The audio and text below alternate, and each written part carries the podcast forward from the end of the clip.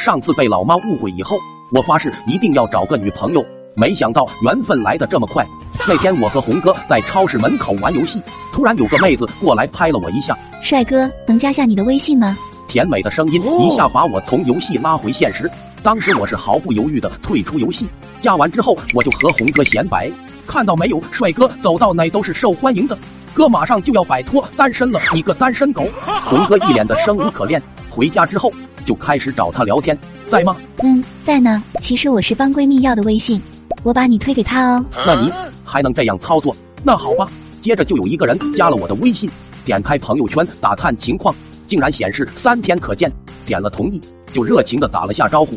毕竟有那么漂亮的闺蜜，想必她也不会差。我满怀期待的等着回复，结果人家半天没搭理我。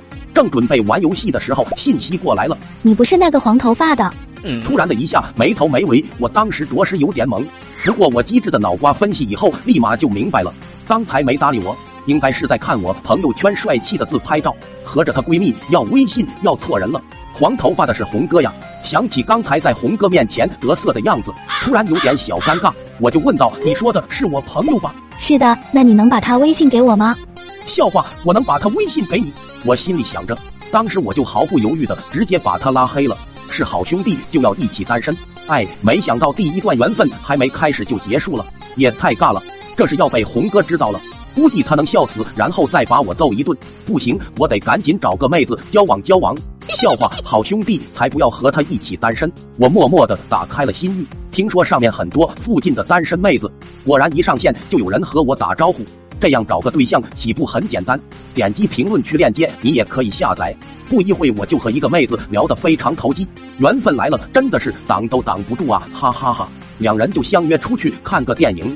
我挑了一个电影，选了最中间的两个位置，截图给他发过去，问他时间和位置怎么样。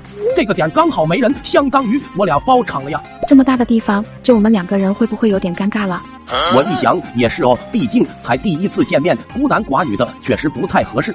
咋办呢？也没其他人买票啊。我琢磨了一下，要说我这脑袋瓜从来都没有让我失望过，赶紧重新选了位置，截图就给发了过去。这样可以吧？离远点就不尴尬了。哈哈哈哈！你开玩笑吗？真幽默。谁和你开玩笑？我认真的。如果你不想坐最后一排，咱俩换也行啊，我都没问题的。喂，怎么不说话了？是不是被我的贴心感动了？嗯，人呢？把我拉黑了，啥情况？为啥我不配拥有爱情？